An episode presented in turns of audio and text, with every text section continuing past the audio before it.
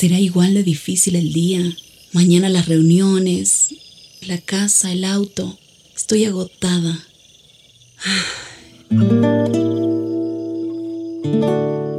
No importa cuántas cosas me hayan angustiado hoy. Me acercaré a Él porque Él tiene descanso para mi alma y mi mente. Cuando mi corazón está tranquilo, puedo escuchar su voz en quietud y confianza. Mi fortaleza está en descansar en Dios. Ven a descansar.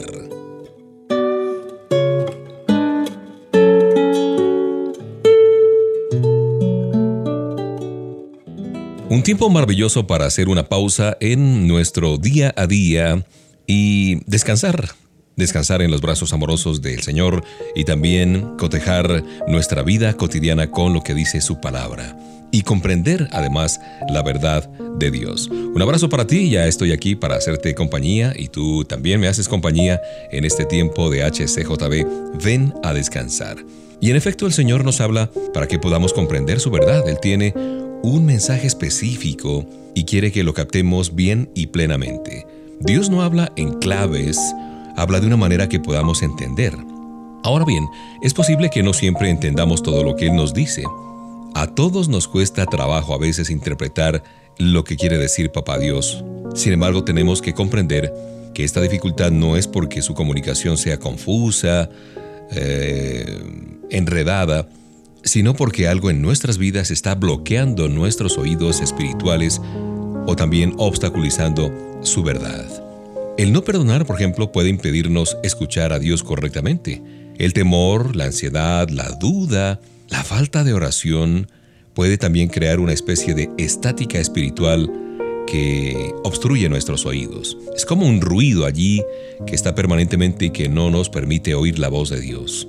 Pero generalmente el mayor obstáculo es nuestra mente, es decir, nuestra tendencia humana a resolver las cosas por nuestros métodos, por nosotros mismos, en nuestras fuerzas.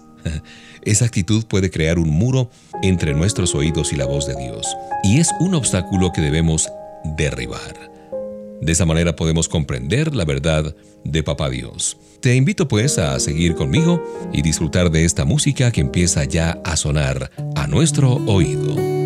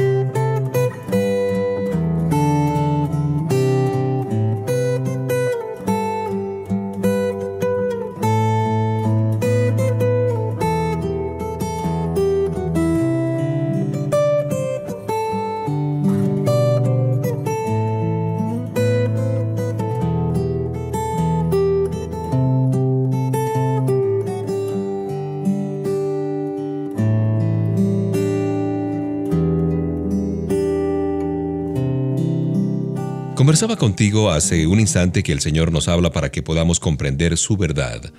Lamentablemente muchas personas dicen, eso no es cierto, no, no es verdad para mí. La verdad auténtica no es relativa, tampoco es algo que solo para cierto momento o para ciertas personas.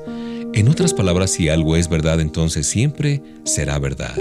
Por lo tanto, los firmes preceptos que Dios nos ha comunicado a través de su palabra, debemos compartirlos con los demás. Aquí en la Biblia vemos una y otra vez esta situación. En Mateo 28, 18 al 20 el Señor nos da lo que se conoce como la Gran Comisión. Esta es una tarea para todos los que creemos en Él. Debemos salir y anunciar la verdad acerca de Jesucristo, enseñando a otros lo que nos ha sido enseñado. Por ejemplo, en 2 Timoteo 2.2, Pablo le dice al joven Timoteo que no solo diga a otros lo que ha aprendido, sino que también invite a las personas a compartirlo con los demás. En 2 a los Corintios 5:20 Pablo afirma que como creyentes somos embajadores de Cristo. ¿Cómo te parece eso? Es decir, somos enviados al mundo. Debemos tomar lo que sabemos y darlo a conocer a quienes encontremos. ¿Con qué propósito dirás tú? Bueno, la palabra nos dice claramente que nuestra misión es ayudar a otros a reconciliarse con Dios. ¿Cómo podemos dudar de la importancia de este mensaje? Tenemos una verdad, tú y yo, que contar. Debemos compartirla. El reto es apartar tiempo esta semana, este mes, para escribir la historia de tu fe, incluyendo todos los detalles. Medita en este testimonio y te sentirás cómodo, confiado, compartiéndolo con personas de confianza. Pídele al Señor que te presente oportunidades para compartir tu fe, las buenas nuevas. Esto no debe inquietarte, simplemente cuenta tu historia y deja los resultados en las manos del Señor.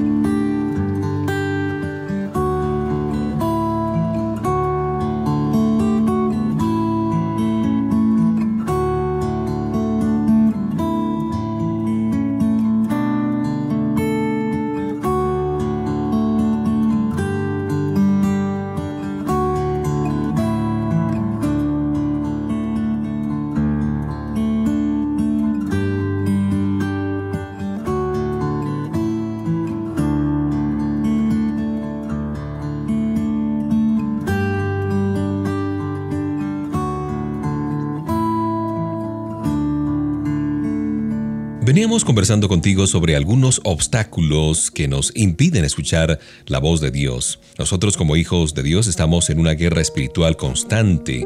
Batallamos con nuestra propia carne, contra las influencias de este mundo y con Satanás que trata de hacernos cautivos. Un buen soldado necesita entender su misión lo mejor posible, porque de lo contrario cometerá errores y será derrotado por el enemigo. Durante el tiempo de vida de un soldado cristiano, Dios va a modificar sus órdenes para adecuarlas a la batalla en curso, pudiéramos decir así. Pero la misión fundamental de un soldado nunca cambia. ¿Cuál es? Llegar al final de la campaña con su testimonio intacto. En otras palabras, la primera prioridad de un creyente es estar alerta contra el error y la tentación mediante el conocimiento de la verdad. Lamentablemente muchos hijos de Dios se dan cuenta demasiado tarde de la necesidad de defenderse. Mientras esperan ser atacados, el enemigo se introduce a escondidas muchas veces en la misma iglesia. Personas con nuevas ideas interesantes, atractivas y con palabras cautivantes se infiltran y siembran medias verdades. Los soldados que están mal equipados tomarán esta casi verdad, este veneno, hasta que su fe y su testimonio sean casi extinguidos. Lo que le falta al soldado debilitado es la preparación adecuada para la misión. No se puede estar desarmado frente a un enemigo dispuesto a matar, pero en nuestras manos tenemos todo un arsenal, la Biblia, la palabra de Dios. Pero debemos leer, estudiar y meditar en sus preceptos para poder empuñar las armas correctamente, como dice por allá en Efesios 6. Nunca subestimemos al enemigo. Nosotros no podremos evitar la batalla espiritual que llegará en su momento en nuestra casa, en nuestro trabajo, en nuestro cuerpo, en nuestra mente. De modo que estudiar la Biblia para que podamos revestirnos de la verdad y el conocimiento nos permitirá defendernos.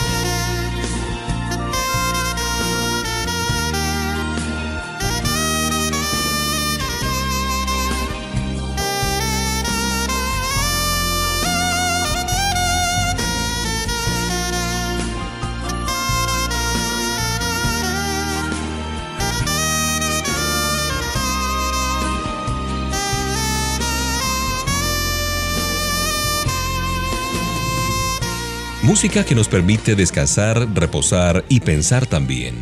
Y justamente hablando de una persona que cree en Cristo Jesús, se convierte en un buen soldado de Cristo. Y un buen soldado es un siervo, porque además de actuar en pro de su país, en situaciones de combate está llamado a ayudar a los demás, a la gente de la población del lugar.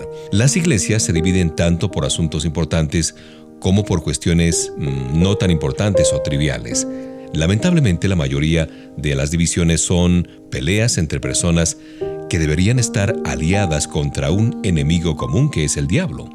Y el apóstol Pablo advierte a los creyentes que no deben ser pendencieros, sino más bien resolver sus diferencias con amabilidad, mostrando paciencia cuando sean ofendidos y con mucho amor. Además, una corrección cordial y amorosa puede muchas veces sanar las heridas de las personas. El soldado cristiano rescata también a los cautivos del pecado. Una reprensión amable es muy útil cuando hay que hablar a un creyente, a un hermano en Cristo que está engañado por el diablo y en pecado. Así como los hombres y las mujeres de una unidad de combate se protegen unos a otros, debemos cuidar de nuestros hermanos en la fe. Como dijo Pablo, que amonestéis a los ociosos, que alentéis a los de poco ánimo, que sostengáis a los débiles. La orden permanente que tenemos es mostrar a Jesús al mundo, comenzando por nosotros mismos. Bueno, si bien los creyentes se deben cuidar los unos por los otros, la prioridad absoluta de un soldado debe ser tener una actitud espiritual. ¿Y cuál es nuestra responsabilidad como soldados de Cristo, además de lo que he mencionado? Pues, como lo haría Jesús, estudiando la Escritura y haciendo nuestros los preceptos de cada palabra de Dios.